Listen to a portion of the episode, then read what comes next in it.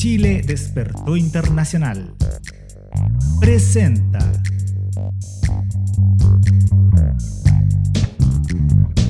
Política chilena en tiempos constituyentes.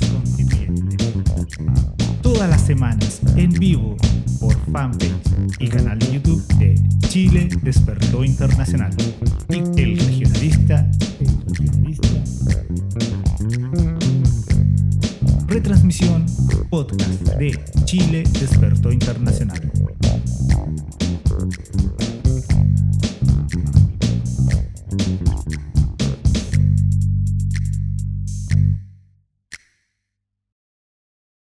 Hacemos un reconocimiento a los pueblos aborígenes de los territorios en que habitamos, así como a los pueblos originarios del territorio chileno, ya que, ya que ellos son los guardianes tradicionales de la tierra en que vivimos y trabajamos.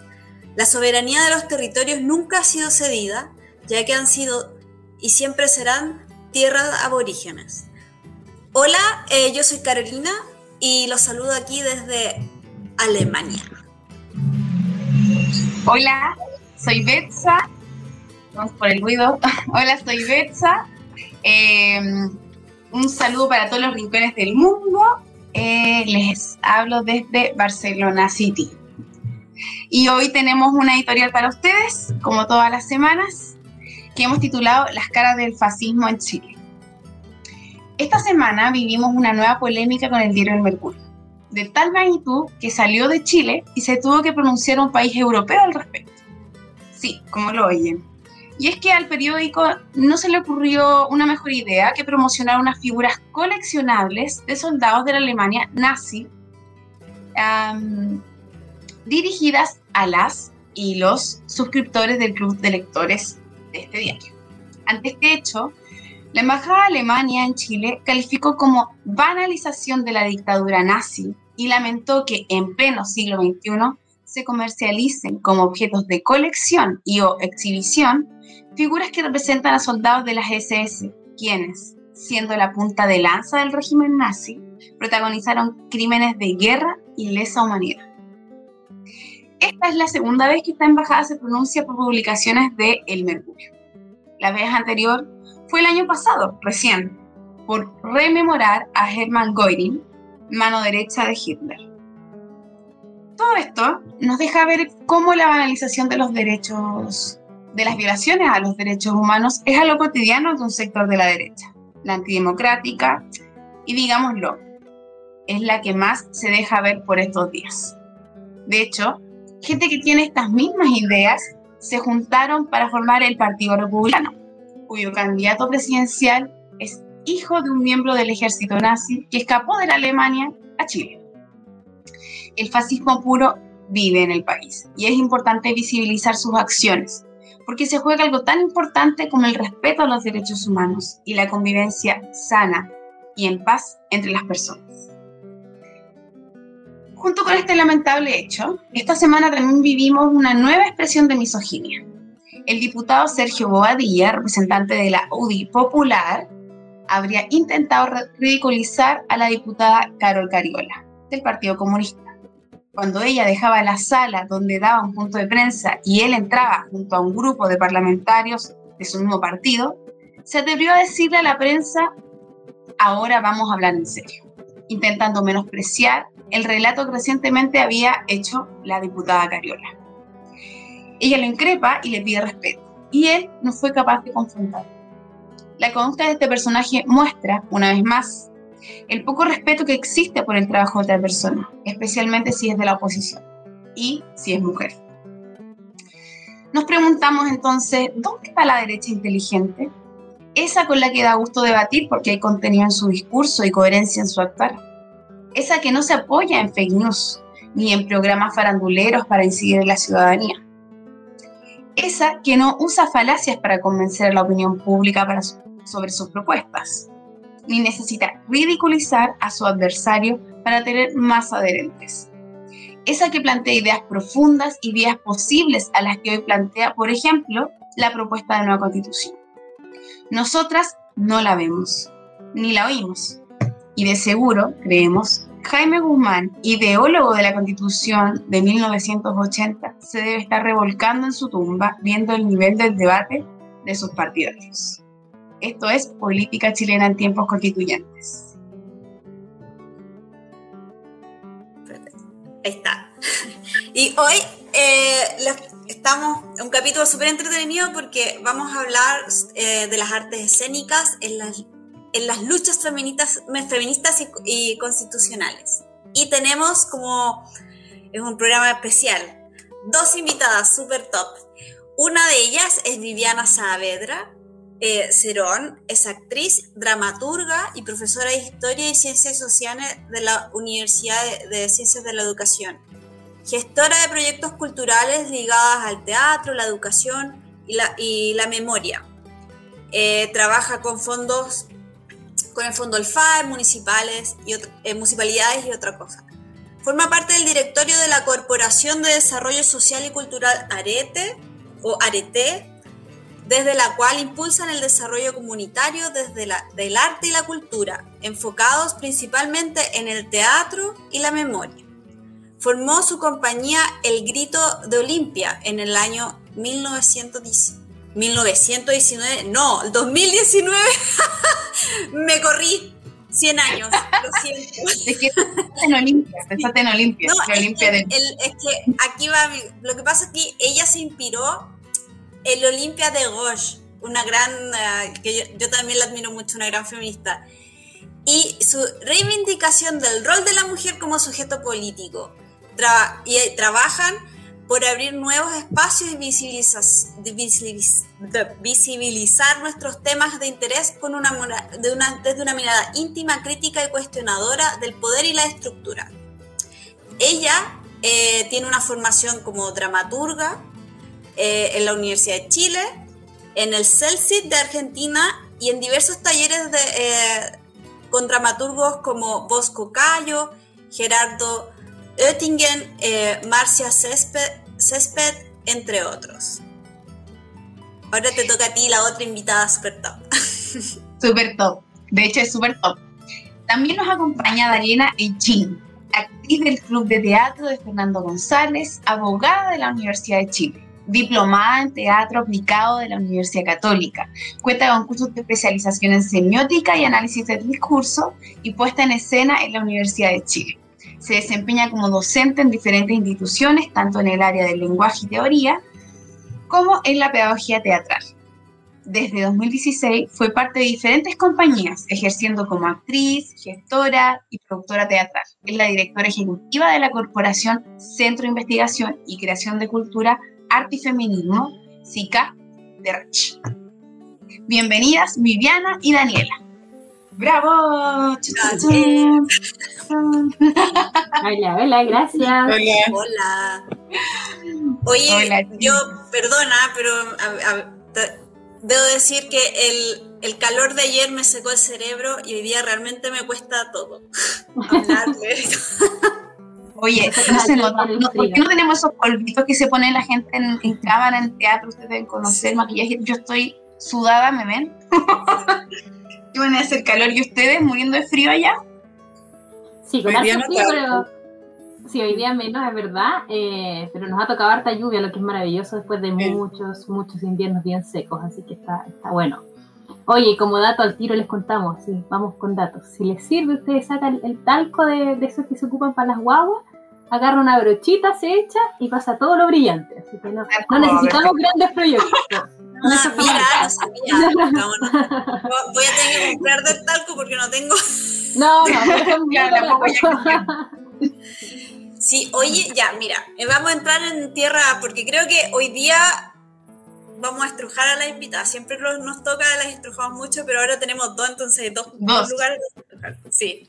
Entonces, mira, a mí lo primero que me gustaría saber es cómo, cómo y cuándo nace la red de actrices en Chile. ¿Y, qué las, y, qué, y cuál fue el gran motivo para, para que se agruparan? No sé quién de las dos ahí ustedes eligen que responde una primero a la otra. Bueno, vamos hablando y nos complementamos, porque no todas sabemos todo. Entonces, por eso, por eso vemos dos. Eh, la red de actrices nace en 2018 en julio de 2018, me dijeron que recordara que este 25 de julio es como el hito de fundación de RAT, porque eh, fue como la primera marcha que, en que convocamos. Y bueno, nace a propósito, eh, o en un ambiente en realidad como una conjunción de cosas que tienen que ver con eh, el cuidado de nosotras como actrices en, nuestra, en nuestros espacios de trabajo y también en, la inquietud de una formación en esos temas, de formación eh, en el feminismo, eh, de agruparse en relación también a otros movimientos que también estaban floreciendo en el mismo momento, como la red de actrices de Argentina. Es una simbiosis de cosas que ocurrió en ese momento. Y eh, coincide también, no al tiro, no en ese momento, pero casi inmediatamente, con las denuncias de algunas compañeras con el caso de Baladreu, que es este director de telenovelas. ¿Dani? Sí, absolutamente de acuerdo. Eh, surge primero como, como entre seis o siete compañeras que buscaron eh, precisamente una red de apoyo para visibilizar todos los temas que estaban sucediendo, ¿no? Para poder apoyarnos como, como mujeres artistas, actrices específicamente. Y partimos como con el, con el lema que era actrices que convocan. Entonces, precisamente lo que buscábamos era que llegaran más compañeras.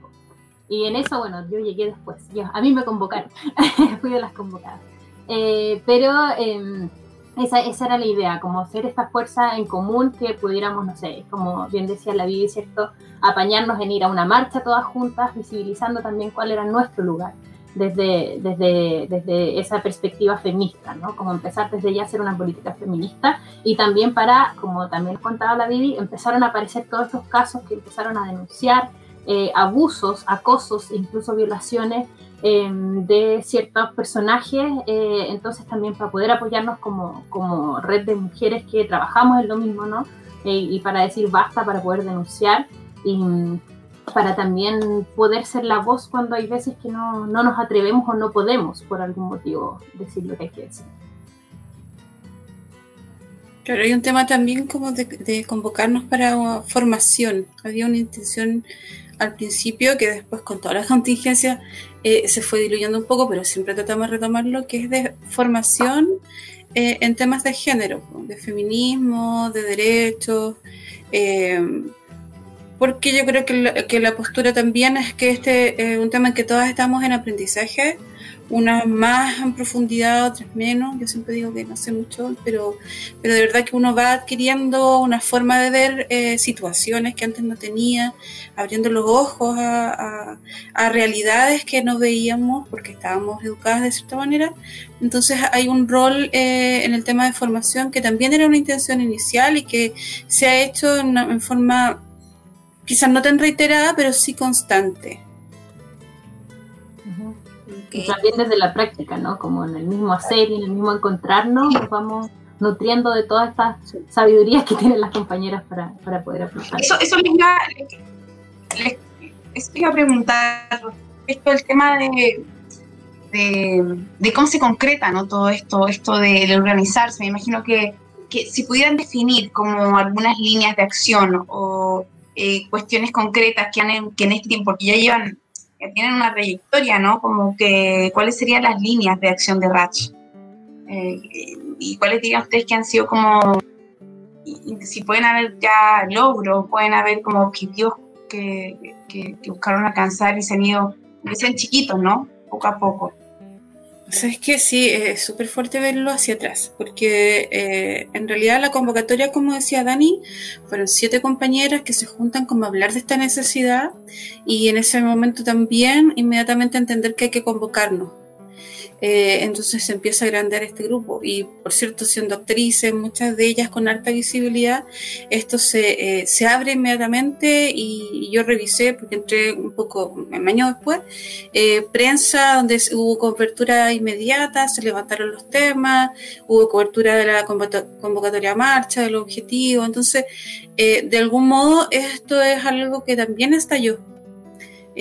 porque estaba ahí, ¿no? Y en el cuestionamiento. Estoy recordando un poco lo que pasó con Harvey Weinstein, no sé cómo se llama, Weinstein, de Estados Unidos. Entonces también es como una línea de, cosas que se empiezan a destapar.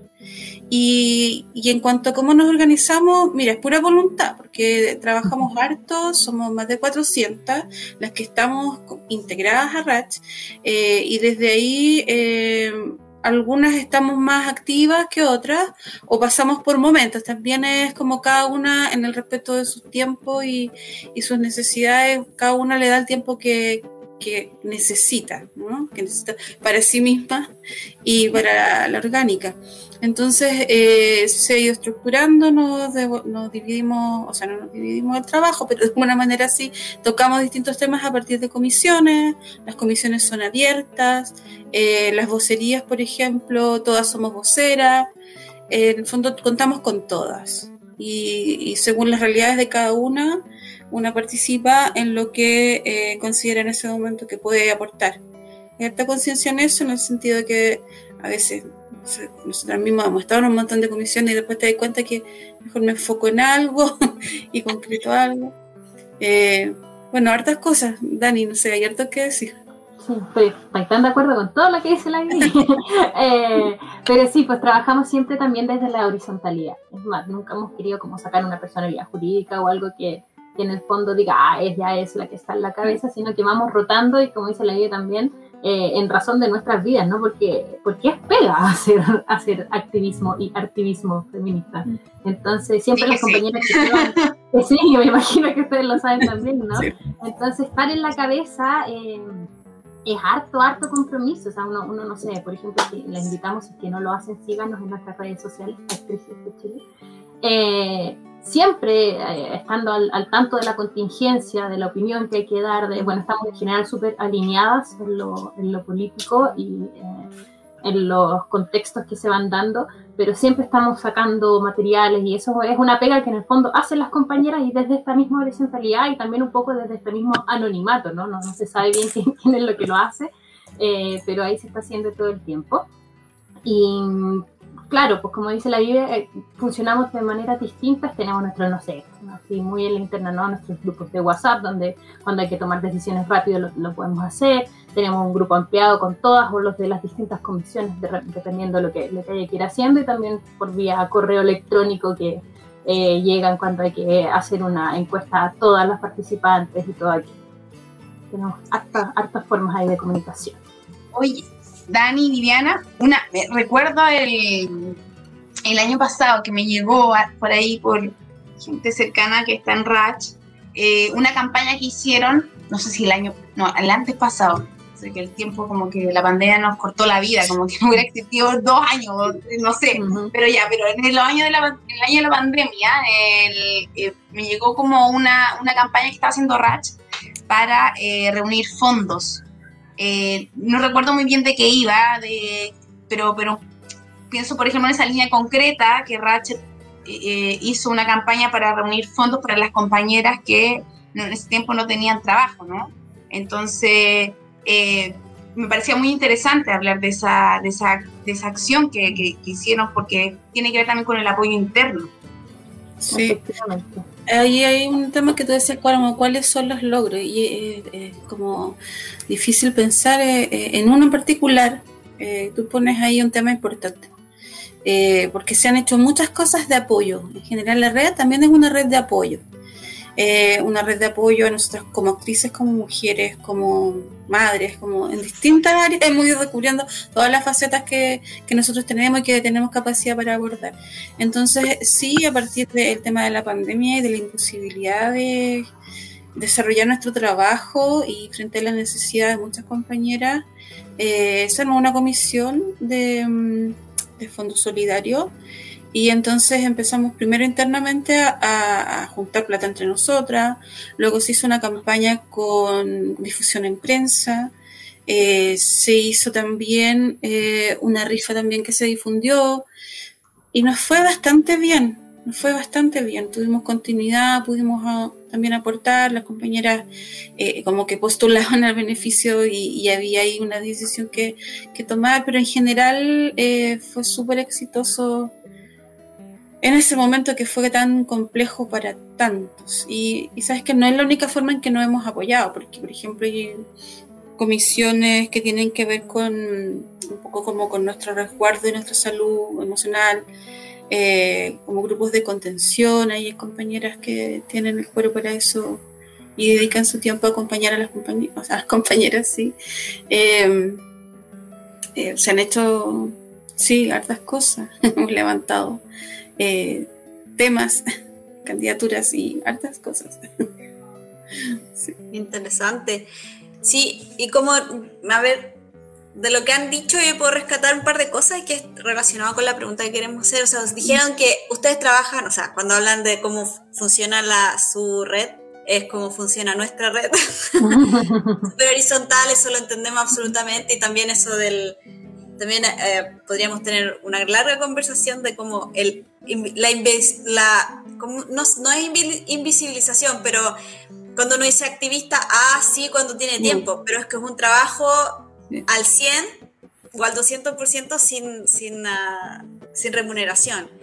Pero a mí me gustaría saber cómo ustedes como Raj em, entienden el feminismo, o sea, en el sentido, en el sentido de, la, de que el feminismo, el feminismo ahora se habla como de los feminismos, que hay muchas líneas de, de feminismo, eh, muchas tendencias, ¿Y cómo, eh, cómo lo ven ustedes? ¿Cómo, cómo, cómo lo, lo, tomaron?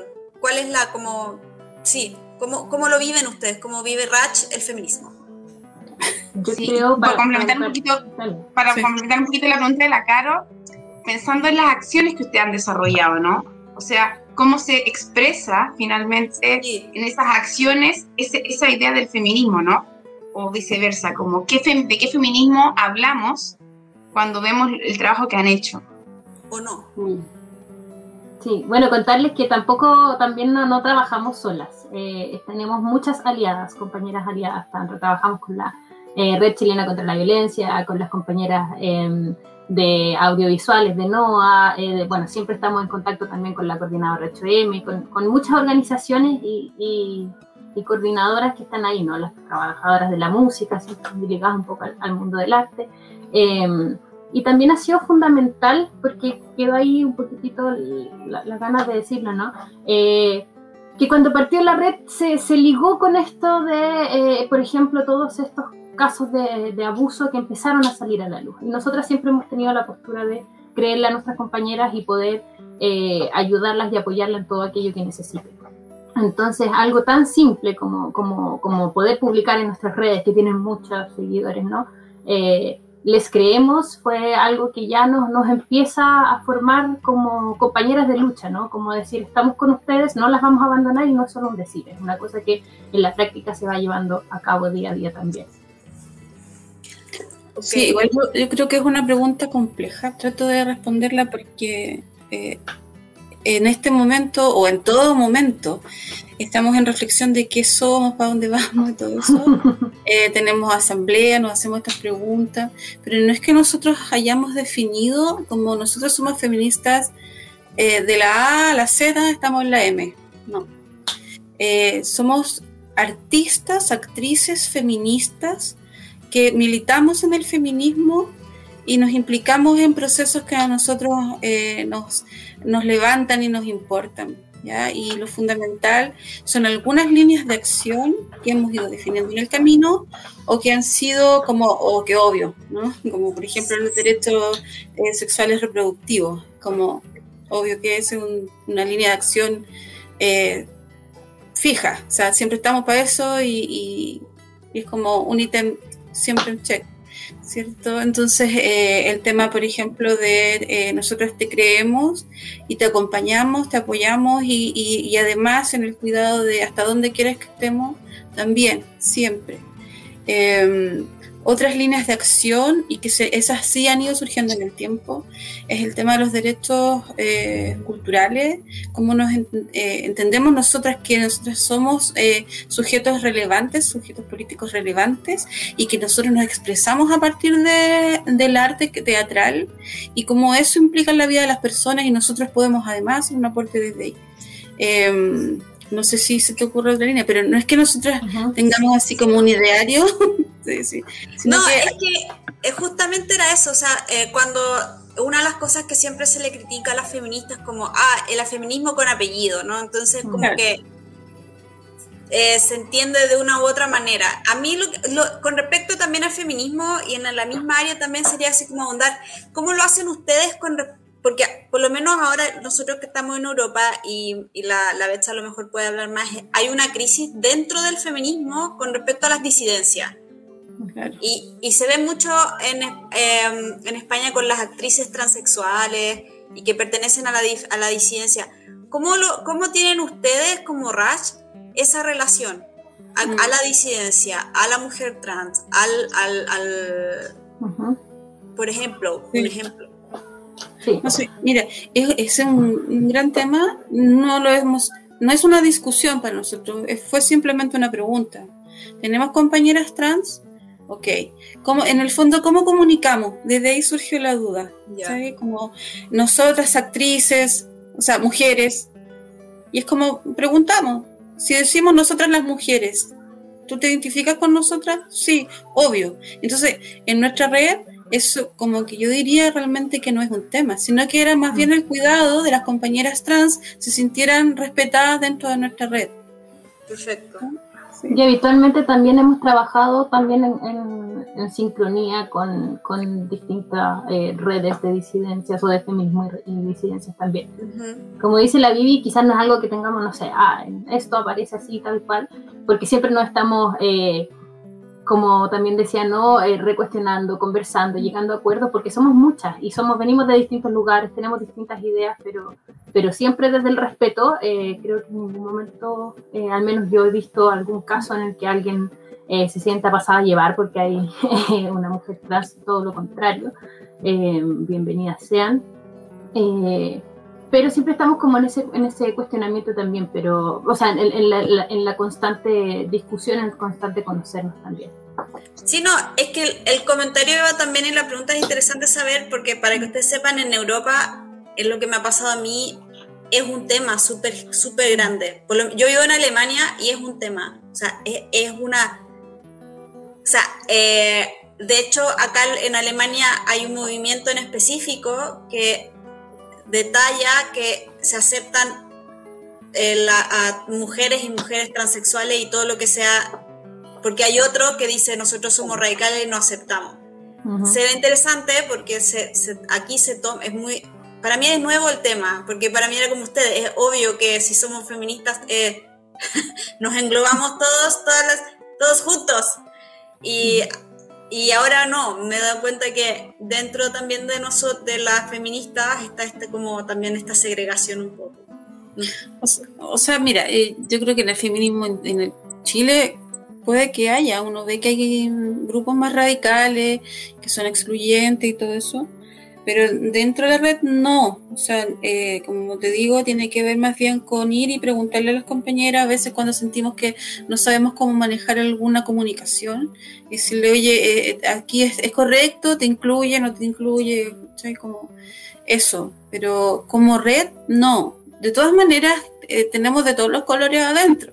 Como yo estamos todas en aprendizaje, algunas eh, eh, están a lo mejor eh, en un extremo, no quiero decir de qué, da lo mismo, de un lado o del otro, pero convivimos súper bien. Y, cuando no estamos de acuerdo también lo expresamos y está todo el derecho también de estar, de no estar, de apagarte un rato. Es como en ese sentido bien respetuoso en los procesos personales.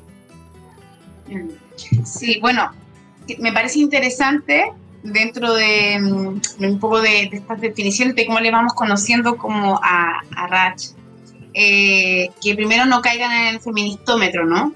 Porque es, así, es, algo que, no, que hace mucho daño eh, a las organizaciones, creo yo, sobre todo a las organizaciones feministas y, que se consiguen también como en diversidad.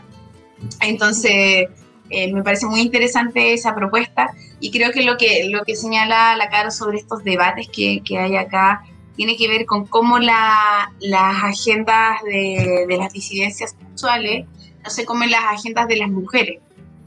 Yo creo que el, problema es ese, ¿no? Es como, ¿qué pasa si es que se está si es que la, la idea de la identidad, finalmente del reconocimiento, ¿no? Las agendas de reconocimiento es, eh, de, la identidad sexual se comen, se comen las agendas feministas respecto de eh, cuestiones de reconocimiento y redistribución respecto de las mujeres, porque hay temas estructurales que, que, digamos que no, no, pueden quedar como a un lado, pero lo están quedando muchas veces. O de cómo la, la, la ley trans, por ejemplo, acá en España, se toma la agenda y lo que está buscando es que persista esta distinción hombre-mujer, cuando las feministas radicales están buscando que se que, que deje de, de, aparecer ¿no? esa distinción, que, finalmente se diluya y que no sea algo importante, que no se generen discriminaciones por ser hombre o mujer, por ejemplo. Entonces, claro, son debates eh, que no sé si en la red lo han dado o no, eh, tampoco es que deberían hacerlo o no deberían, como que creo que son cosas que van, van pasando y van ocurriendo pero me parece interesante cómo, cómo abordan ustedes el tema de, de las identidades sexuales diferentes dentro de esta, esta, disidencia, ¿no? Solo para agregar de mujeres. Un, poquito, un poquito en relación también a, a identidades de género y, perspectivas de género, eh, y hablando también un poquito de, nuestros logros, eh, que son cosas que siempre hemos ido impulsando. Eh, Actualmente también estamos participando de mesas de diálogo, bueno, en, el CIDART, en el Sindicato de Actores y Actrices, pero también en el Ministerio de las Culturas. Hoy por hoy se están llevando a cabo mesas de género en las que fuimos convocadas a participar eh, y que em, también estamos siempre hablando de eso, ¿no? de la perspectiva de género y de violencia contra las mujeres. Estamos también ahí aportando, no nos quedamos solo como desde una vereda eh, ajena, sino que también hemos tenido desde un buen tiempo la idea de implicarnos en aquello que pasa para poder hacer cambios reales eh, con cuáles son nuestras ideas. Entonces, todo eso que se ha ido quizás trabajando internamente, también lo queremos poner a disposición para que se traduzca, por ejemplo, en el futuro en políticas reales que eh, puedan servir a todas y todos. Claro, en ese sentido, como hablando de los logros que tienen que ver con instalar esta idea de espacios seguros de trabajo, y se ha trabajado hace un rato ya desde SIDART y también compañeras nuestras, eh, nosotros como, como RAT, eh, protocolos o guías de cuidado, eh, y tratando de instalarla en los espacios de trabajo. En el teatro se ha avanzado mucho, pero falta el tema en los medios como la tele, sector audiovisuales, que, que de pronto se escapan un poco porque hay una mayoría de gente que está vinculada también a otras profesiones. Entonces, como digo, eh, quizás ese sea como un logro súper, súper concreto, que es como eh, buscar que haya un, no sé, si es como una normativa eh, de estas guías de cuidado y de, espacios de trabajo seguro. Bueno, creo que temas de cuidado y espacios de trabajo seguro, creo que es, un tema importante en el que valoramos el, el protagonismo que han tenido ustedes eh, y en ese sentido queremos, queremos sabemos que, que RAT se ha involucrado en la denuncia y visibilización de, de, diversos casos de abuso sexual e incluso de violación contra personas integrantes de diversos colectivos, bueno, de las artes escénicas. Eh, y queremos entrar un poco en ese tema también. Eh, se nos pueden contar un poco cuáles qué desafíos ha implicado todo ello, qué dificultades, eh, la organización, como organización han recibido amenazas, entendemos que las mujeres también, que han sido parte de estos procesos. ¿Qué, qué de ello nos pueden contar sin, sin, que eso signifique revictimizar ¿no? claramente a, las personas? Pero el rol como, como RACH. Sí, claro, más que caso a caso, porque ya también son conocidos. Mira, yo creo que el, primer obstáculo y, que siempre sigue en paralelo, independiente de que nosotros hemos ido avanzando en eso, en el sentido de que es de transitar desde lo más básico a como la loca histérica, eh, a que cuando una mujer denuncia eh, hay una verdad detrás. Eh, yo diría que desde ese lugar tan ínfimo y tan precario, como decir que cuando una mujer hace una denuncia, ya sea en lo privado, en tu lugar de trabajo o en eh, el sistema de justicia, eh, hay una razón detrás. Esa es nuestra lucha más básica, básica, y entendiendo que esa razón es una verdad, nosotros eh, apoyamos y visibilizamos, no es que nosotros llevemos eh, o denunciemos directamente como RAT, sino que nosotros ah, acogemos a las compañeras que quieren ser acogidas del modo en que también ellas quieren. ¿ya? Muchas veces nosotros también contactamos cuando sabemos algo con delicadeza y si la persona quiere ser eh, apoyada de alguna manera, se hace. Y si no quiere, también uh, eh, está eh, el cuidado de decir, bueno, no se puede, no quiere, no es el momento, etc. Entonces, igual es, como un, un, tema delicado y súper contingente en este momento. De un protocolo. Perdón, Dani, dale. Em, no, de todas formas, como, como dice la Vi, también se ve un poquito caso a caso, pero muchas veces, por ejemplo, cuando hay juicios de por medio, hay muchas compañeras que no pueden decir cosas porque incluso pueden ser ocupadas en su contra o alguien después puede decir que no sé, que fue injuria o cualquier cosa. Eh, y también en ese caso muchas veces tomamos un poco su voz, ¿no? Para, poder, tampoco injuriando o diciendo, pero sí poder visibilizar la importancia de la visibilización y por ello creo que es esencial, sobre todo convengamos que los juicios más mediáticos al final también son los que tienen más presión para que las juezas, los jueces sobre todo, eh, actúen de cierta manera. Entonces, eh, no abandonarlas, no, no, no, simplemente dejarlas, sino que, ok, está pasando esto y te vamos a acompañar hasta el final. Y como nos contaba la Vivi al principio de la conversación, ¿no? Este, este acompañamiento también va desde, oye, necesitáis hablar, eh, necesitáis algo, eh, cómo te ayudamos a, sabéis que vamos a seguir visibilizándose si tú lo quieres, si así tú lo necesitas, vamos a seguir denunciando y vamos a seguir vigilantes también, vamos a seguir atentas a lo que esté pasando. No vamos a tener un, rol pasivo en ese sentido, sino que vamos a estar ahí mirando, viendo siempre cómo podemos apoyar, por supuesto que respetando a, la víctima o a quien haya sufrido lo, lo que haya sufrido. Claro, en ese sentido surge el tema como de, de la justicia con perspectiva de género. Eh, debe ser una de las instituciones donde es más difícil hincarle el diente al tema eh, del machismo tan instalado, eh, solo ya desde su composición, ¿no? Las personas que, que pertenecen a esos espacios. Entonces, la justicia con perspectiva de género, con perspectiva feminista, significa que eh, el abuso, el acoso, eh, bueno, y digamos los extremos que eso puede ocurrir, eh, es un delito. Y, que hay ciertas acciones que o sea, nos, nos enseñaron de alguna manera, casi por tradición, que nos callábamos, hoy día las podemos denunciar.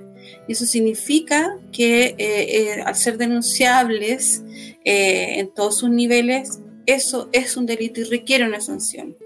Entonces, hay un, punto ahí en que podemos llegar a la justicia y la justicia no siempre falla con esa perspectiva de género, ¿no?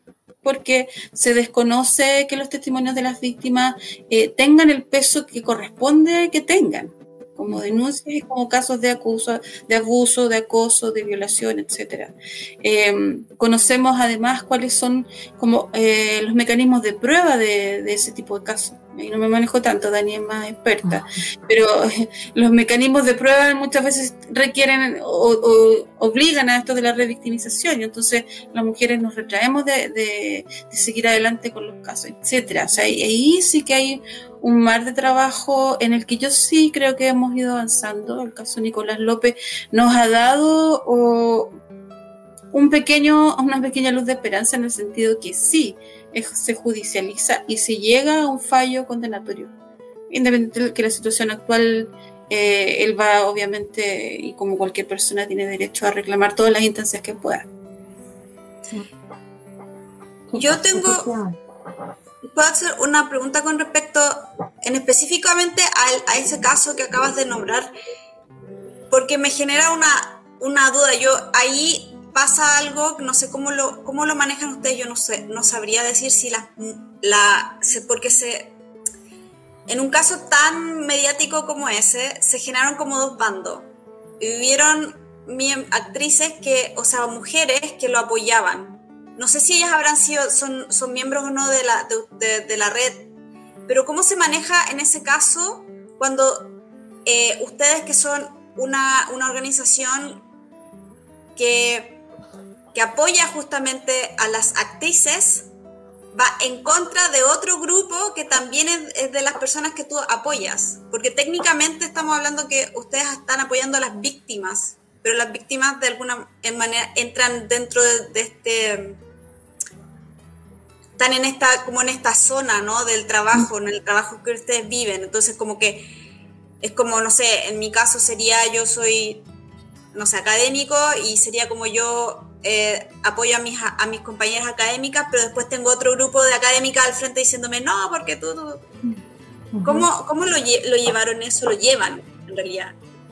Quizás me voy a arrancar un poco con los tarros, aquí hablo personalmente, no sé si por mi compañera.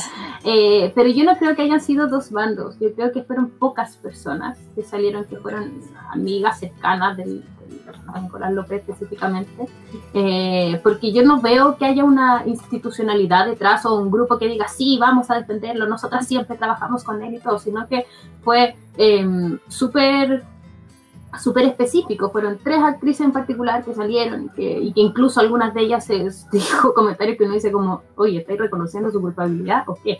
¿No? Eh, entonces, no, bueno, y a nosotros yo creo que eh, no nos generó ningún ruido, nosotros sabíamos cuál era nuestra posición y teníamos que seguir acompañando a quienes teníamos que acompañar, o sea, nuestras compañeras. Sí, oye, pero es un tema complejo, independiente de los mm. casos, eh, obviamente son vínculos de las personas en, en, espacios de trabajo donde compañeros que, o sea, compañeras que han trabajado con, con actores, directores u otras personas involucradas en, situaciones de abuso y acoso, no sé, eh, después están en esta vereda y resulta que esas personas con las que tú tuviste un vínculo o incluso lo, lo, lo mantienen, se ven en la disyuntiva. Nosotros eh, en ese sentido hemos sido de una línea. O sea, compañera, yo te creo. Y las acciones han sido siempre las mismas. O sea, eh, denunciar, de pronto ir y poner la alerta en los lugares de trabajo, eh, lanzar la información y estar permanentemente observando e informando. Eh, y claro, se generan situaciones como esa de, de quiebres, pero esa es la postura que tenemos. Yo en eso sí puedo ser eh, enfática porque lo he visto. no, me he visto yo involucrada directamente en cosas así, que debe ser muy, muy complejo. Eh, no es algo fácil. Eh, yo sé que, por ejemplo, la disyuntiva, y eso sí es de todas, es como me invitaron a trabajar en X obra y está este personaje y ¿qué hago? O sea, necesito trabajar y, y resulta que yo soy feminista y no puedo trabajar con este gallo. Y yo digo, y yo pienso, bueno, pero es que él no debiera estar ahí, ¿cachai? Yo, ¿por qué tengo que perder mi trabajo? Exacto. Es lo que pasa como con, los procesos de violencia, o sea, cuando una mujer es maltratada, ella se tiene que ir a encerrar a una casa de acogida donde no se sepa la dirección, en vez del otro.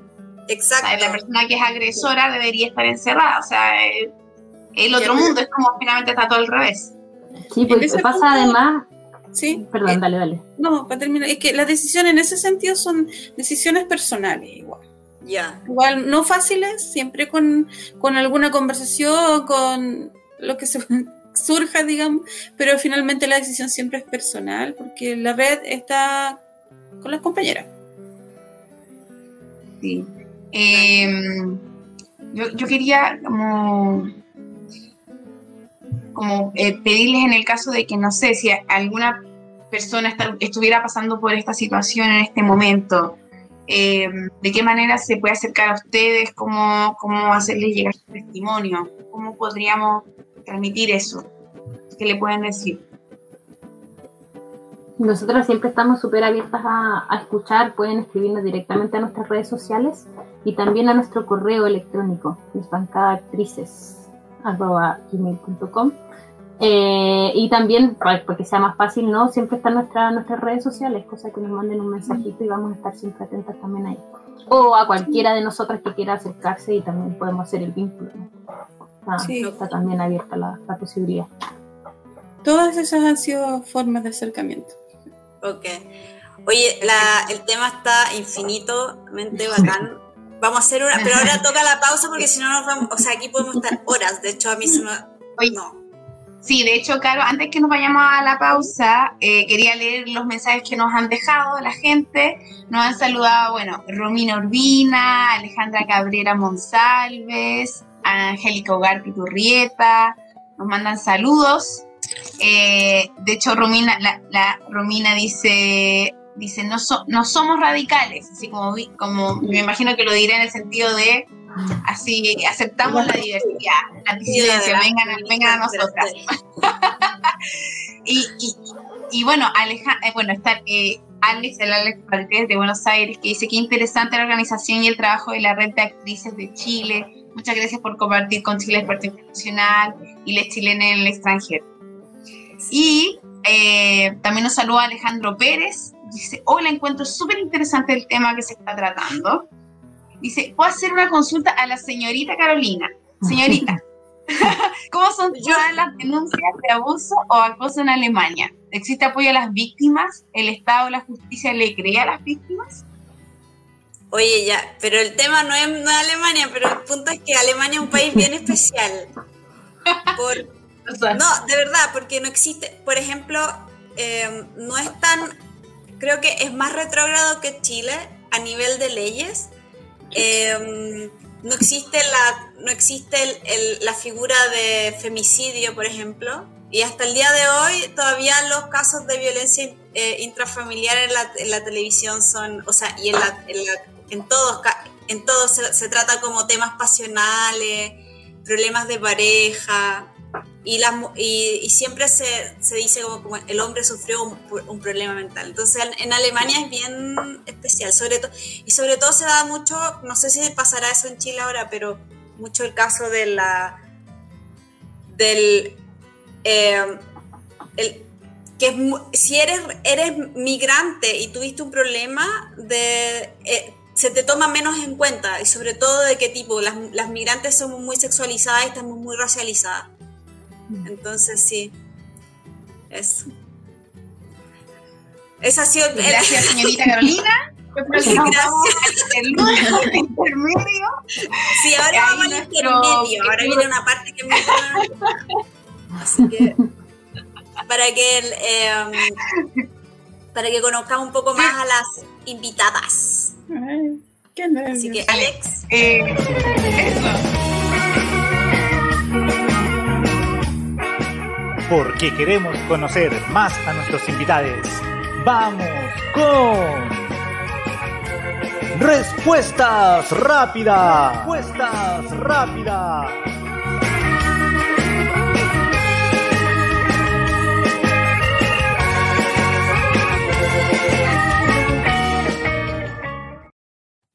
Oye, respuestas rápidas que la, que la, la, la, ola de calor nos tiene seco el cerebro, de verdad que estamos súper poco coordinados. No pasa nada, perdonen chicas, estamos un poco estúpidas, de verdad que estamos, yo me siento un poco estúpida la verdad, como que tengo que ir a, porque en mi casa no, no hay aire acondicionado, entonces como que eh, si no salgo de mi casa estoy como durmiendo todo el día, porque es como que estoy como, de verdad, así que bueno. Yo también. Vamos con las preguntas ahora viene, espérate, Ahora viene el juego de preguntas rápidas. Vamos a hacer, yo creo que vamos a hacer la pregunta y yo voy a decir el no, el, como que el primero responde Viviana y después responde Dani, para que sea así como las dos respondan la pregunta. Porque es, es entretenido. Ya, empiezo yo. Mi comida favorita es. Ay, me gusta eh, la ensalada de porotos con cebolla. ¡Uy, qué rico! ¿Qué pasa? ¿Dani? Eh, sushi. ah, muy eh, odio con toda mi alma. Dani primero. ¿Quién? La Dani. Odio con toda mi alma. que Lo primero que se le venga a la cabeza sentirme pasada a llevar y que no dije lo que tenía que decir y después llegar a la casa y decir, ¡ay, ¿por qué no dije? me canta. ¿Vi? Eh, la injusticia. La injusticia, una cuestión. No, me, me revuelve la guata. No me puedo quedar allá. Ya, yo. Amor eterno a Vivi. Freddie Mercury. Dani. Pucha, yo fui muy rápida y pensé a mi hijo. que tengo un hijo. No, está bien, amor eterno tu hijo. Eh, efectivamente, lo único que sí que actualmente hacer eterno. muy bien. Eh, mi mejor recuerdo de niñez es, Vivi. Oh, viajar con mi familia. Dani. Em, mi casa en el cajón del Maipo, yo vivía allá. Chancho. Qué lindo. Ahora dice, mi lugar favorito del mundo es Vivi. Ay, Castro Chiloé, Chile. Ay, qué difícil. No sé. no sé mi lugar favorito del mundo. Tengo, la respuesta puede ser no sé, ¿no? Sí, no lo sabemos todo, lo dijo Vivi al inicio del programa. No lo sabemos todo. Sí, nosotros aprendemos rápidamente. eh, ¿Política o político que admiras? Figura política que admiras. Dani. Camila Vallejo. La encuentro seca. Encuentro que su claridad al hablar y su consecuencia, eh, no sé, la encuentro una gran mujer. Vivi. Gladys Marín. Encuentro que súper adelantada, o sea, estamos viviendo todo lo que dijo. y además era una mujer tan cercana, tan normal y sexy. maravillosa. Ya. Estar viviendo este momento de la historia de Chile es Viviana. Ay, yo soy profe historia, imagínate, estoy así, pero absorbiendo, absorbiendo. Es un momento eh, clave. Estoy leyendo lo que se escribió en los años 90, lo que se escribió en los años 60, a propósito de también trabajos que hago, y es, es impactante. O sea, hemos cambiado muy poco y tenemos la oportunidad de cambiarlo todo. Atómico, atómico. Dani. Sí, yo diría como exigente, como que te hace tener que estar ahí, tener que saber, tener que que involucrarte para poder ser parte de todo lo que está pasando. Sí, no lo sabremos nosotros. en ese sentido, la Convención Constitucional será recordada como, Dani, la Asamblea Constituyente que queríamos. Vivi. Con la justicia del paso del tiempo, con un espacio verdaderamente democrático, moderno y, y realmente que tiene hoy la posibilidad de cambiar el rumbo. Oye, y importante decir como realmente la primera paritaria en el mundo. Yo creo que eso, independientemente de pase lo que pase, va a pasar a la historia por siempre. Es verdad. Aquí todo el mundo pregunta por eso. Cierto. ya hablaremos de ese tema. Ya hablaremos, ya sigamos, sigamos. Y la última es, aunque no lo hayan hecho, pero migrar para mí es Vivi. Eh, chuta, un desafío, lo encuentro súper eh, complejo, difícil. No me he atrevido nunca. Dani. Em, yo creo que es, voy a decirlo muy, muy básicamente, pero yo creo que es parte de la vida, quizás. Como me refiero a que a todas, a todos, probablemente nos toca en algún momento. Yo nací en el exilio, ponte tú, allá en Alemania, con Carolina. Eh, y, me pasa mucho que, bueno, que hay una canción de Jorge Drexler que precisamente dice eso, ¿no? Como en el fondo yo no soy de acá, pero tú tampoco. ¿Quién es de dónde? En el fondo es, es parte de la vida. Tal cual, tal cual. Bueno, si pudiera cambiar algo de Chile, esta es la última pregunta, ¿qué cambiaría? O el racismo, la xenofobia. Mm. La xenofobia creo que nos hace pésimo. Que el clasismo y tantas cosas. no entremos ahí. el clasismo. Vamos de uno, por favor. Vamos de uno. Sí, mira, el clasismo y la xenofobia, que es una patita de eso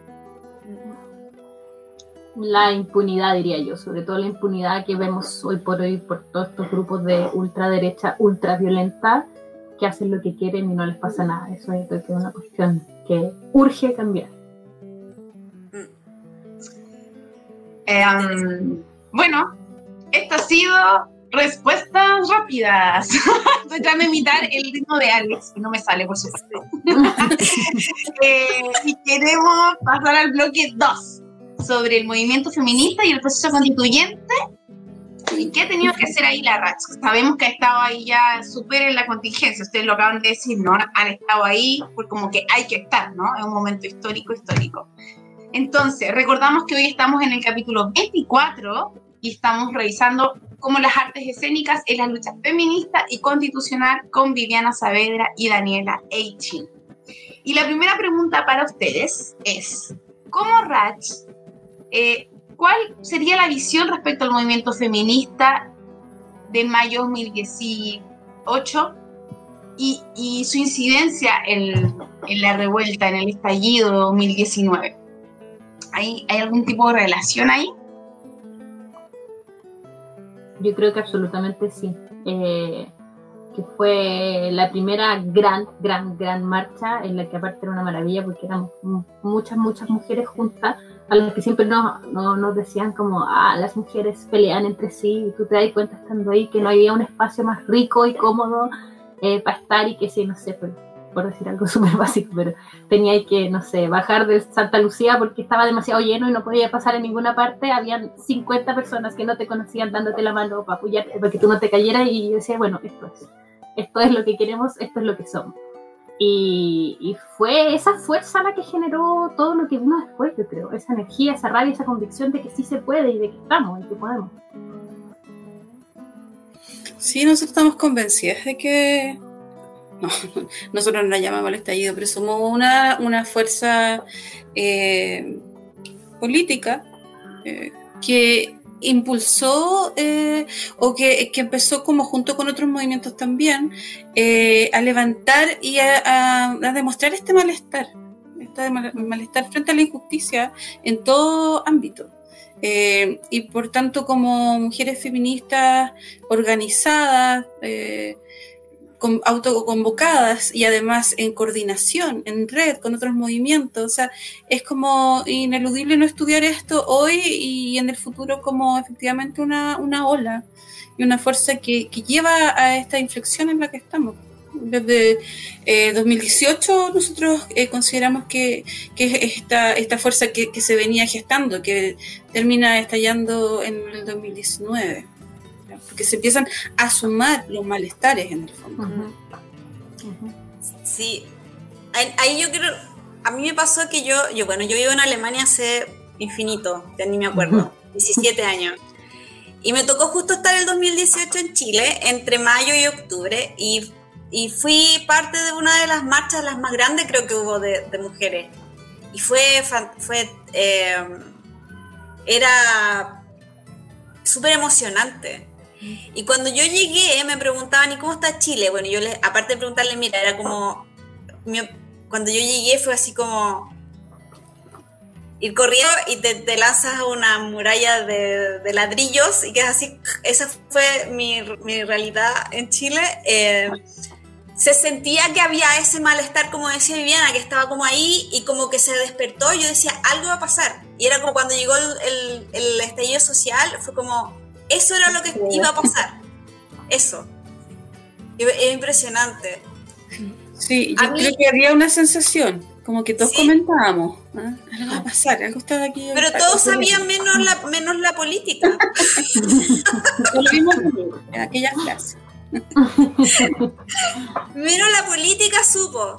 Oye, a mí con respecto a eso, eh, como ahora ya, bueno, todo, todo este, lo que decían ustedes, que el movimiento nació y ahora se generó esta gran revuelta y después vino la pandemia y en pandemia nació lo que ahora tanto vilipendean que es el nuevo borrador.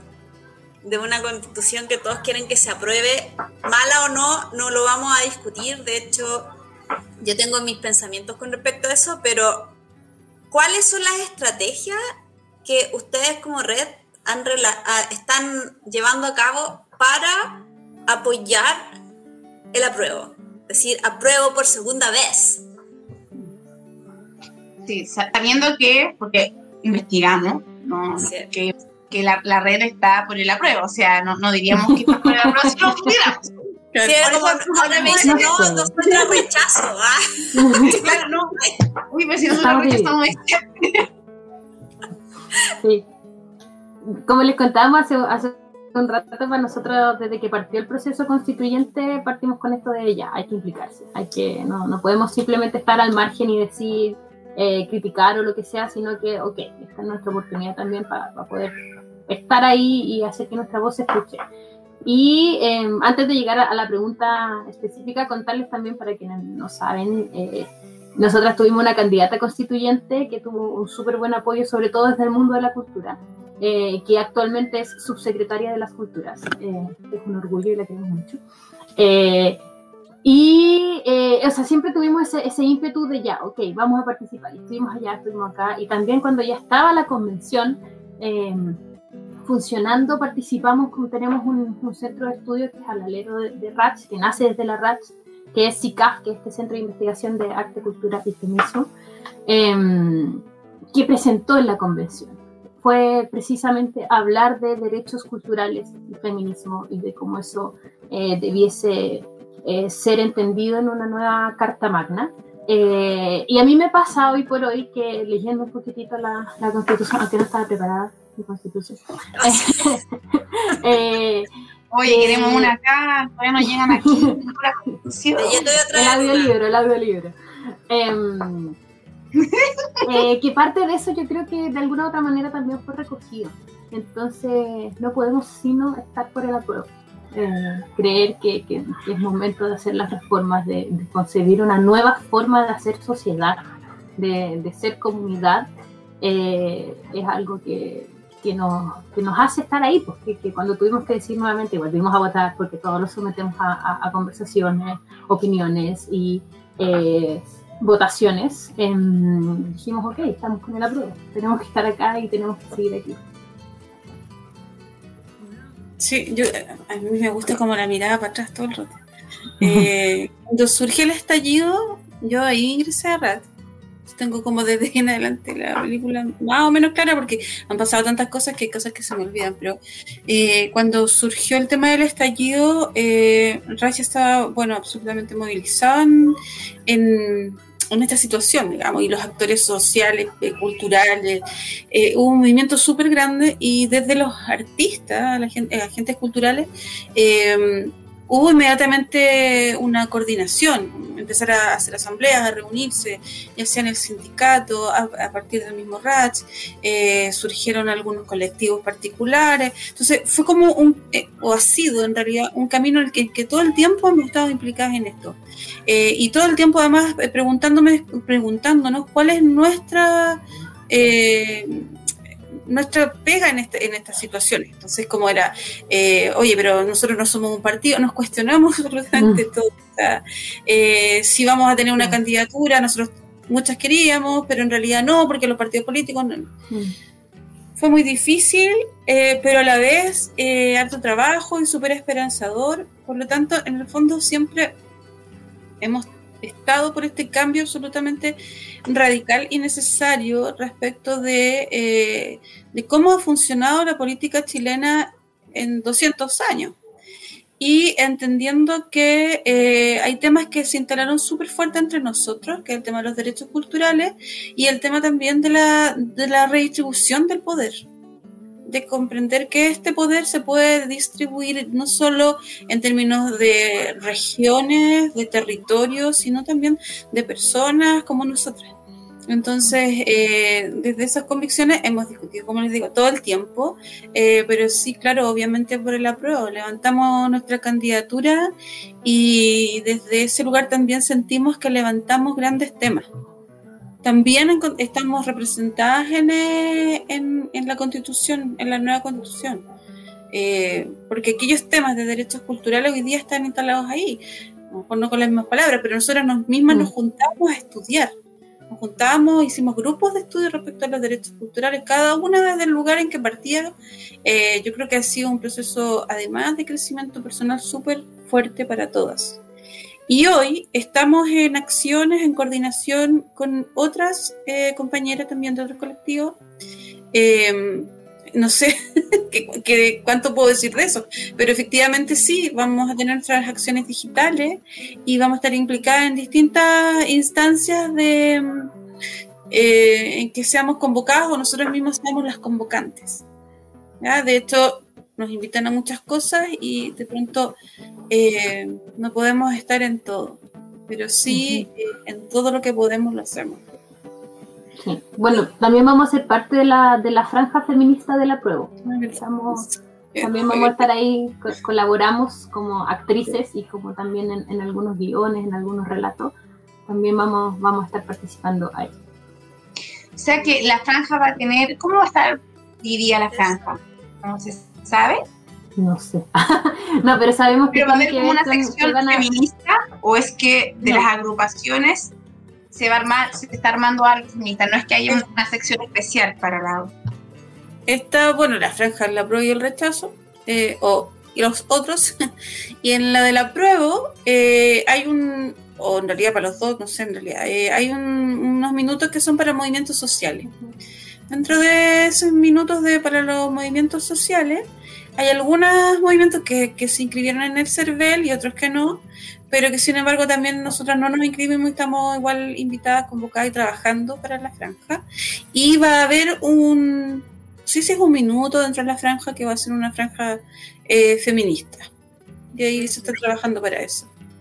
Yo tengo una pregunta, eh, antes que hagas la tuya, con respecto a eso, o sea, ¿cómo eh, enfrentan en esta campaña, está la campaña de la prueba y la de la mentira, porque ¿cómo están enfrentando ustedes toda esta sarta, porque si bien, o sea, yo también soy una persona muy crítica del, texto nuevo, del que está, pero también crítica del, proceso. Entonces a veces, la, em, a veces los procesos de, votación popular, y eso lo digo de manera personal y también como...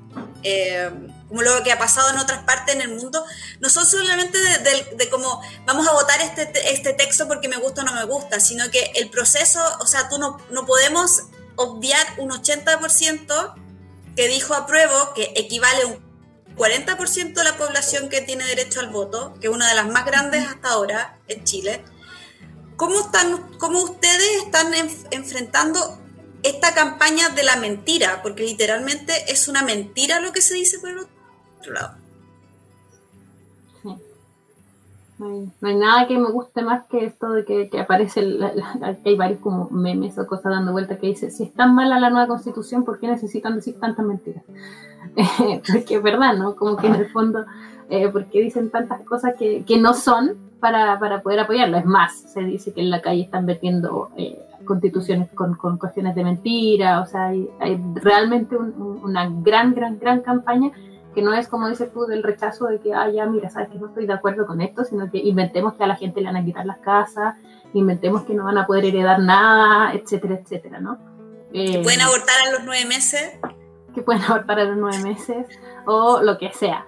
Eh, y nosotros, claro, también desde, nuestro lugar hemos, hemos, pensado en hacer algunas cosas que estamos, eh, que queremos publicar, también un poco siempre desde el activismo, ¿no? Desde nuestra arte hemos pensado en, en hacer ciertos relatos, eh, en los que se puedan oponer estas cosas y precisamente visibilizar, por ejemplo, eh, ese lugar, esa, esa eh, no sé, la vecina que en realidad cree todo lo que es mentira que tú decís, oye, quizás no, ¿no?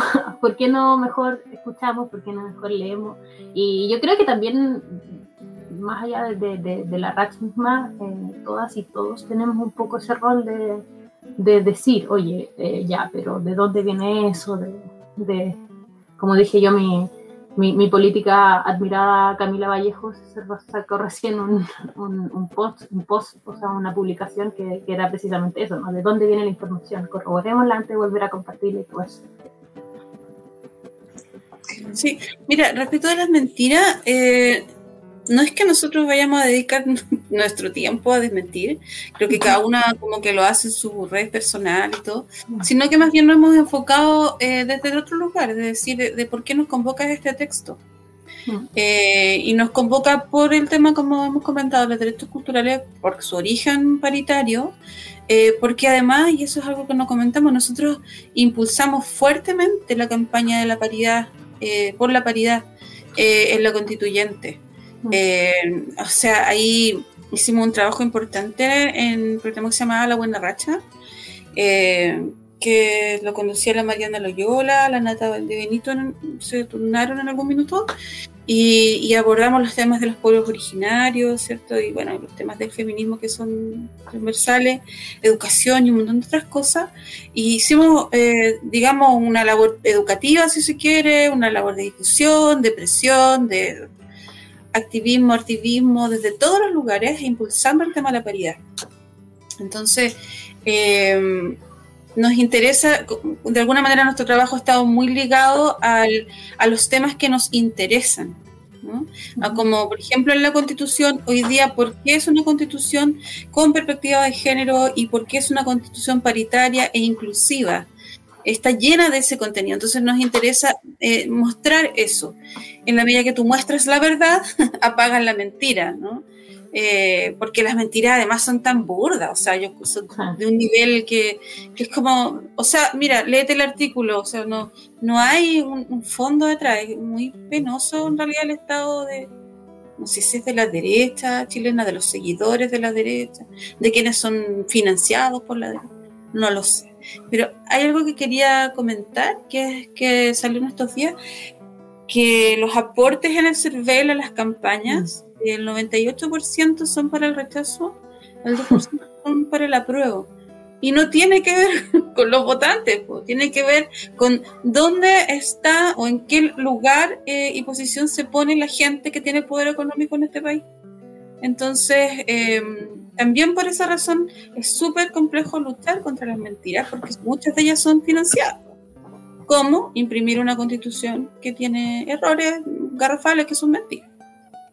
Eso lo encuentro, o sea, satánico. errores intencionales, digamos, no son como, oh, se me pasó, sino errores intencionales para confundir a la gente. Exacto.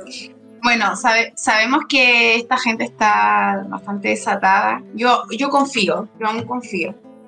Eh, y tengo este, esta, esta mala experiencia de que siempre decía, no, yo confío como en la primera vuelta presidencial y confío y de repente mm. veo las cifras de cuando ganó este tipo que no quiero ni nombrar. Claro, entonces y fue como, todos mis amigos un poco se reían de mí y me decían, jaja, viste, confiaste, no sé. Pero yo voy a volver a confiar y digo que yo, creo que la gente sabe, la gente, la gente de a pie sabe, o sea, yo quiero también pensar y confiar en, en en que mucha gente que se ha abstenido de la votación, aún siendo obligatorio, que el hecho de que sea obligatorio va a hacer que la gente que siempre ha querido como estar fuera del sistema porque no cree nada con justa razón, venga y no vamos a arrasar, yo creo que no vamos a arrasar como antes, pero, pero vamos a ganar. vamos a ganar. Y eh, yo, yo, ya ir cerrando el debate porque ya estamos en la hora. Eh, quería hacer una última pregunta y ya no en el, en el del lado de, del poder, eh, ¿cómo decirlo? De, vamos a hablar de las instituciones. Dice Gabriel Salazar que lo mejor que le puede pasar a movimiento social es no chocar contra la pared y que nadie le escuche, sino que es ser institucionalizado, que sus demandas se institucionalicen.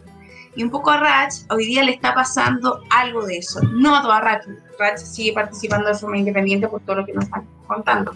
Pero eh, su candidata a convencional entró como subsecretaria. En ese sentido, ¿cuáles creen ustedes?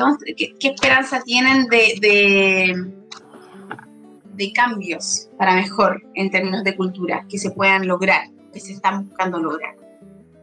Igual es importante también hacer Andrea Gutiérrez, ¿no? Es Andrea Gutiérrez la...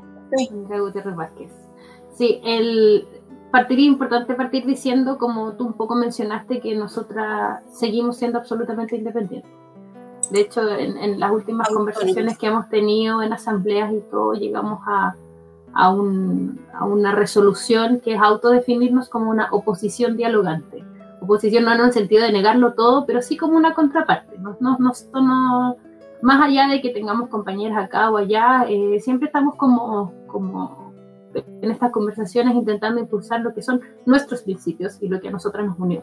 Eh, y si es que en eso podemos tener acuerdo y podemos apoyar, como les contábamos, por ejemplo, avanzar en políticas de género, en política contra la violencia de las mujeres, generando espacios seguros eh, para el espacio del arte o para lo que sea, ahí estamos, vamos a estar también y, queremos participar, pero eh, desde nuestra independencia. Ese es nuestro, nuestro lugar que, que hemos, sí, dentro de las pocas cosas que ya tenemos definidas, un poco, un poco está esa, ¿no? Mm. No, nosotros no nos hemos institucionalizado. Es una discusión que tuvimos y que, no, que fue bien interesante, bien compleja, eh, pero la postura es que nosotros somos autónomas, no nos hemos institucionalizado. Lo que cada una de nosotras haga en su vida, en sus decisiones personales, son eso, personales. Tenemos compañeras que militan en partidos. Eh, que han hecho campaña por ambos, por ambos lados. Son distintos los objetivos desde una colectiva feminista a un partido político. Em, en ese sentido, la lucha de Ratch es la lucha de Ratch. Y desde ese lugar uno pone la cara por Ratch independiente de, por ejemplo, que no es el caso, si yo trabajase para alguna institución de gobierno. Em, compañeras también, que, trabajan dentro de, instituciones del Estado y militan en, RATS, digo, militan porque es una militancia, es una pega, digamos, eh, no, no, se contradice, pero eso no significa que nos hayamos institucionalizado, es más, eh, y aquí a términos personales y porque también surgió dentro de las conversaciones, nosotros seguimos en la postura de exigir hasta lograr espacios libres de violencia, eh, paridad de género en todo el tiempo y lugar, eh, igualdad de trato, etcétera. Esa es la lucha que sigue. Y mientras eso no ocurra, vamos a seguir existiendo y de alguna manera eso te hace estar en el margen, eh, te hace estar desde la vereda de la pancarta, el grito y todo eso. igual es, un cuestionamiento interesante porque de alguna manera en este momento hay una sintonía política para muchas y para muchas no, a pesar de que, de que pareciera que sí, para muchos no. Entonces, em, quiero eh, como dejar súper eso como eh, establecido, porque es una conversación que tuvimos y, y que no fue fácil. No, no, nos institucionalizamos y, tampoco vamos a eso, ni siquiera, eh, claro, tenemos una personalidad jurídica porque tampoco nos interesa de eso, porque no es nuestro camino, etcétera, sino que desde, desde la exigencia. Y, y de, si bien en términos personales, la institucionalidad nos busca a nosotros, porque nosotros somos las que tenemos el camino andado, ganado y, y, además súper reflexionado respecto de cuáles son los mecanismos para mejorar eso, por ejemplo, espacios de trabajo, de justicia con mirada de género, etcétera. Entonces, nosotros vamos a aportar insumos a ellos porque ellos nos necesitan a nosotros. Sí, o sea, yo debo decir que lo que acaban de decir me, me, identifica mucho como miembro de la red. ¿ah? No sé si va a ser lo mismo esto, pero todo lo que han dicho, que nosotros igual como movimiento empezamos un movimiento, nosotros también nos consideramos un movimiento social, pero nos llamamos un tecno movimiento, o sea, vivimos en la... De hecho, nosotros con la Betsa no nos conocemos en persona. No, creo que de nosotros casi nunca, casi nadie se conoce de verdad de tocarse. A veces nos hemos mirado y nos ah, eres de verdad. pero es interesante pero es interesante lo que acabas de decir, o sea, de la institucionalidad, porque te pide, a, veces la misma institucionalidad te pide institucionalizarte, pero como que el, el germen te dice no. Pero yo quiero mirar, la última pregunta es para que quede claro también a lo, a mí, que no lo sé, y a, a todos, eh, ¿qué dice y qué se valora en el texto de la nueva constitución sobre los derechos culturales? Así como para que quede el cierre así, está. Eh, bien a grandes rasgos, eh, yo creo que pasamos desde este eh, un poco paternalismo de eh, que lo cultura en, la antigua constitución se entiende como solo aquello relacionado con lo artístico, ¿no? Y, o tangencialmente con la educación, pero, pero bien, bien a grandes rasgos. Y, ahora la idea es pasar a entender los derechos culturales como derechos humanos, derechos que nos pertenecen a todas y todos, ¿no?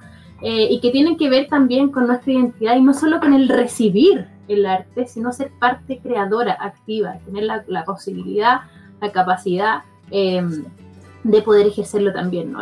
cambiar esta concepción quizás de llevar la cultura a, ¿sabéis qué? Somos capaces de hacer cultura eh, y tener, eh, ser reconocer esta, esta identidad de, de, de que cada Em, persona pueda incluso educarse dentro de su distinta, una diversidad cultural e incluso en distintas lenguas, que es el caso necesario también. Entonces, eh, desde, el, desde el lugar desde donde se entiende la cultura ya no es una cosa de nicho de artistas, sino eh, una cuestión social, comunitaria, identitaria de, de, de las comunidades que existen en nuestro país.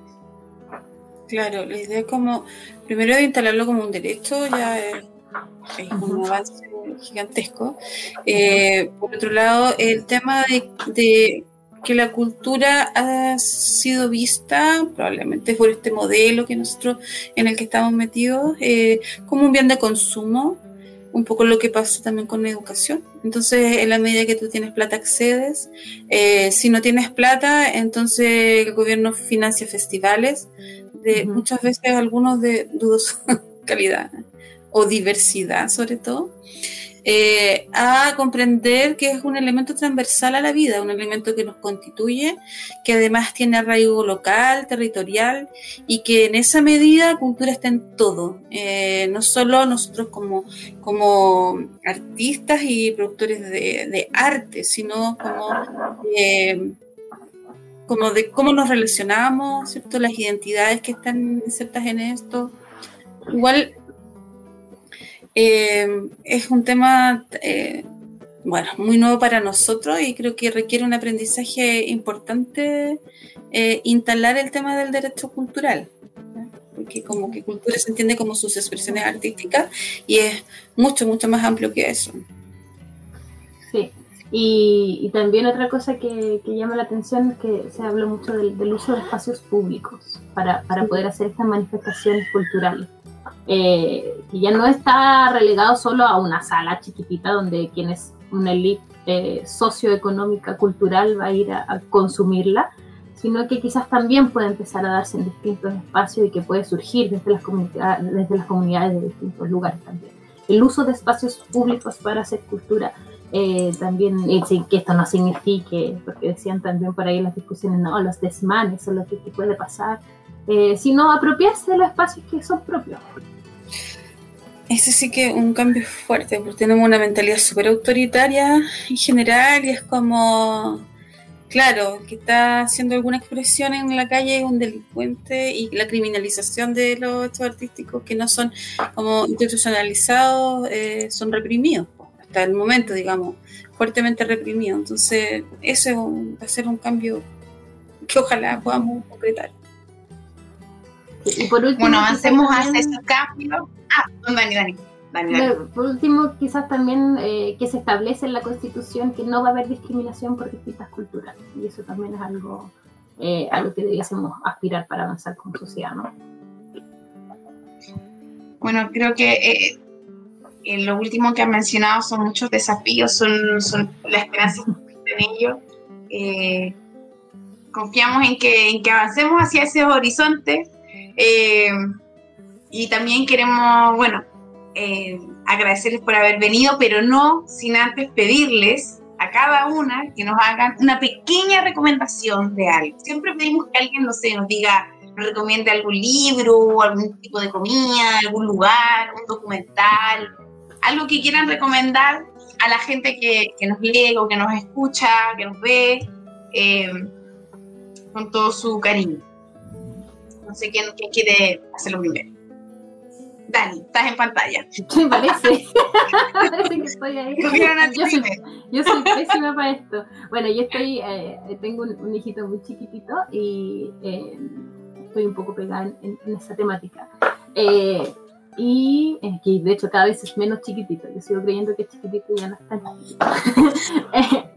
eh, que hay un, libro de una española que se llama Esther Vivas, que se llama Maternidad, eh, Mamá desobediente, se que, es muy, muy interesante también porque nos enseña, eh, no nos enseña, pero nos invita a reflexionar sobre el lugar de ser mamá y de donde también, porque también muchas veces en el feminismo es como, ay, es mamá, entonces quizás no es feminista. y es como, ¿de dónde, cómo, cómo, podemos defender ese lugar de la maternidad y el feminismo que, es muy, muy, muy interesante? Y veía yo también con, con una eh, muy querida chiquitita, que es chiquitita, no tan chiquitita, de 12 años, en este mismo sentido, una película que, que es relativamente light, pero que me parece súper súper linda de, de recomendar para eh, pequeñas mujeres que quizás están empezando a entender lo que se llama Moxie. Que yo la vi en Netflix hace un ratito atrás, que, que es bonito también porque, porque nos enseña a. Moxie, ¿cómo se escribe Moxie? M-O-X-I-E. Em, que también en el mismo sentido es una película bien sencilla, pero bien entretenida y que quizás también a veces nos, abre el espacio para poder conversar sobre, sobre esos temas con, con mujeres pequeñas. Muy bien. Gracias. Gracias, Dani. ¿Vi? Ya, eh, bueno, sé, yo como que soy mala para esto, porque no veo series, como que siempre estoy leyendo, estoy escribiendo. Entonces. Eh, Pero puede ser cualquier cosa: comida, un jugo, incluso un horario del día en que uno pueda decir, pensar, lo que tú quieras. Ya, sí, varias cosas. Recomiéndanos algo, eh, hay un, libro que quería tener hace tiempo, eh, que, sé, que es sobre eh, Belén de Zárraga, que es una española anarquista, según yo, anarquista, de, base, digamos, de, de, arraigo como en los trabajadores, que viajó a América y yo tenía alguna idea de lo que ella había hecho, porque algo hay de información de lo que hizo como en el norte. Em, pero descubrí a partir de este libro de Belén de Zárraga, de la Julia Antivilo, que estuvo en toda América y que en el fondo eh, se vino a hacer una labor política, a formar políticamente a las mujeres. Eh, a principios del año del siglo XX. Entonces, eh, estaba en esa búsqueda como yo estudié historia y finalmente estudié la historia de los hombres, entonces uno tiene que hacer la pega, diría, estudiar la historia de las mujeres para que en algún momento podamos hacer la historia de la humanidad. Entonces, eh, eh, eso, yo recomendaría ese libro, es muy interesante y, no, no, porque no es pesado, o sea, digo, de historia hay muchos, hay un personaje que nombraron por ahí, eh, historiador que, bueno, dice hartas cosas desde su mirada masculina, entonces yo quiero levantar a la Julia Antivilo, que es una historiadora chilena, y bueno, hay muchas, han ido apareciendo muchas historiadoras, y no necesariamente escribiendo solo temas de mujeres, sino de, la historia en distintos ámbitos. Sí. Y Gracias. lo otro que quería decir eh, a propósito de la escritura es recomendar que escribir cuando tienes alguna inquietud, algún estrés o siento que la escritura es un espacio terapéutico eh, y sanador. Escribir, tener un cuadernito y escribir. Sí, gracias. Las dos, a mí me gustaron las dos recomendaciones y sobre todo la segunda sobre la, esta mujer española que se considera la primera feminista en Latinoamérica. A mí también me gusta mucho. Ella es como la, la esposa de, ¿cómo se llama? De Garibaldi, que se vino para acá. Em, ya. Los esperamos la próxima semana también, a todas nuestras personas que nos escuchan. que la próxima semana ¿Sí? La última, eh, que también hacer teatro, buscar espacios artísticos también es una súper buena idea para soltar y para hacer otro tipo de cosas. Eh, y ahí, porque uno nunca puede perder la oportunidad, vamos a pasar el dato, que eh, vamos a precisamente hacer con, una de mis compañías, em, que pueden buscarnos, que se llama arroba la teatral chile, es muy, muy, fácil. Eh, vamos a tener talleres online de teatro y feminismo, de actuación feminista. Online, así que pueden desde cualquier parte del mundo conectarse. yo voy a ser la facilitadora con, con otra compañera y también tenemos una versión presencial para quienes estén en Santiago de Chile. Ah, perfecto. Ahí nos mandan los flyers y todo, y nosotros los podemos repostear en las redes. Ah, bien. Maravilloso. Nosotros siempre somos. Bueno, entonces la próxima semana eh, vamos a tener una súper invitada también, una mujer. Este, esta temporada así como muy feminista, muchas mujeres. Estamos Y, ha sido sin querer. ¿eh? El, siglo, de la mujer, el siglo de la revolución feminista. Pero sin querer, así como poder femenino. Se llama, ella se llama Patricia de Dos Verdes, es una activista medioambiental y ella es guardadora de semillas. vamos a estar hablando sobre la constitución y, y, los nuevos derechos naturales de la naturaleza. Maravilloso. Y la guerra contra Monsanto. Sí. No, Bayer, por favor, ah, dejemos, Monsanto ahora es de Bayer, así que ah, los alemanes no se, se, hacen los Si probamos, Monsanto no va a tener ni un centímetro para poder dominar. Veremos. Hoy Alemania de dulce y a gran nos da todo el tiempo. Eh, bueno, 30 segundos de cátedra libre para que digan lo que quieran la Vivi y la Dani. 30 segundos desde ahora, ya Vivi. Eh, bueno, decir que eh, me siento súper privilegiada de poder estar en un espacio como este, que mm, lo ha dado solamente el espacio de RAT en términos de que eh, actuamos como pares eh, eh, nos ha dado también este momento histórico que estamos viviendo. Creo que es importante tener la conciencia de que es un momento de inflexión y de cambio súper importante, no solo a nivel nacional, sino que eh, veo en general como, como un espacio, como un momento como de apertura, de esto de, ir y mirar lo que hemos construido, lo que somos y las injusticias y una cantidad de, de temas que tenemos al debe como humanidad. Eh, creo que somos privilegiados de estar viviendo este momento, a pesar de que es un momento muy exigente y muchas veces muy doloroso. Gracias, Vivi. Dani. Puedo repetir lo que dijo la porque lo dijo perfecto, es maravillosa, seca. Eh, también muy agradecida de estar acá con ustedes, la invitación de poder hablar a nombre de la RAPS también.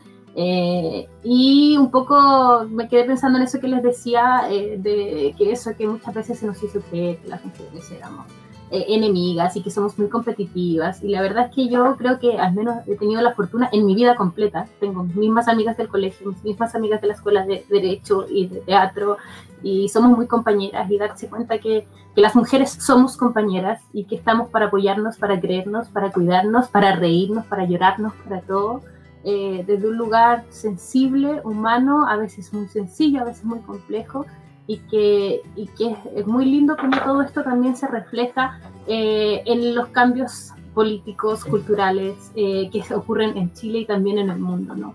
Cómo vamos avanzando y cómo somos nosotras finalmente las, las que también hacemos que eso avance y quizás me atrevería incluso a decir que somos las principales responsables de que esto avance. Así que un abrazo gigante a todas porque somos lo más. Gracias, muchas gracias, chicas.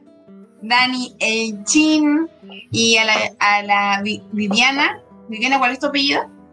Saavedra. Sabe, Viviana Saavedra. Podríamos decir de la mamá también. Eh, bueno, agradecerles por haber venido a compartir con nosotras su experiencia, la experiencia de Rach, eh, a reírse un rato con nosotras también y a compartir, porque la vida no solo tiene de digamos, como de, de, profundidad, a veces también hay que tomarse la vida con, liviandad. Eh, cargamos con hartas cosas, así que le agradezco que también que hayan podido estar también en ese tono, porque pudiéramos estar entre lo profundo y también un poco reírnos de nosotras mismas y nuestras cosas más triviales. Eh, agradecemos también al regionalista que también nos acompaña, nos permite utilizar sus plataformas también para difundir en otras partes que no es Santiago, Chile no Santiago. Eh, no olviden seguir nuestras redes sociales, poner me gusta, apretar la campanita para que les avise cuando empiecen los capítulos. Y eh, también compartan este programa para que otras personas puedan enterarse de lo que hace Rach y lo que hace Daniela y Viviana. Así que eso, yo me despido y de la Caro también y del Alex también que está ahí detrás de cámara. Sí, y yo también quiero agradecer a las personas que nos han apoyado para esta nueva temporada, la Maca, Martín, Sandra y Alex, está, que ustedes no los ven ahora, están detrás, siempre detrás, eh, un equipo completo. Eh, quiero recordar eh, que toda la primera temporada está en Spotify y como Política en Tiempos Constituyentes. Y este capítulo lo van a, lo van a poder escuchar desde el sábado. Así que nos vemos. Muchas gracias, chiquilla. Igual lo mismo que Betsa, Muchas gracias. Chao. Adiós. Chile despertó internacional.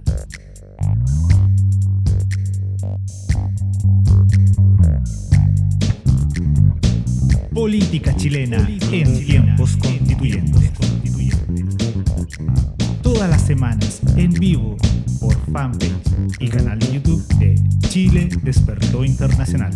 Y el regionalista, el regionalista. Retransmisión podcast de Chile Despertó Internacional.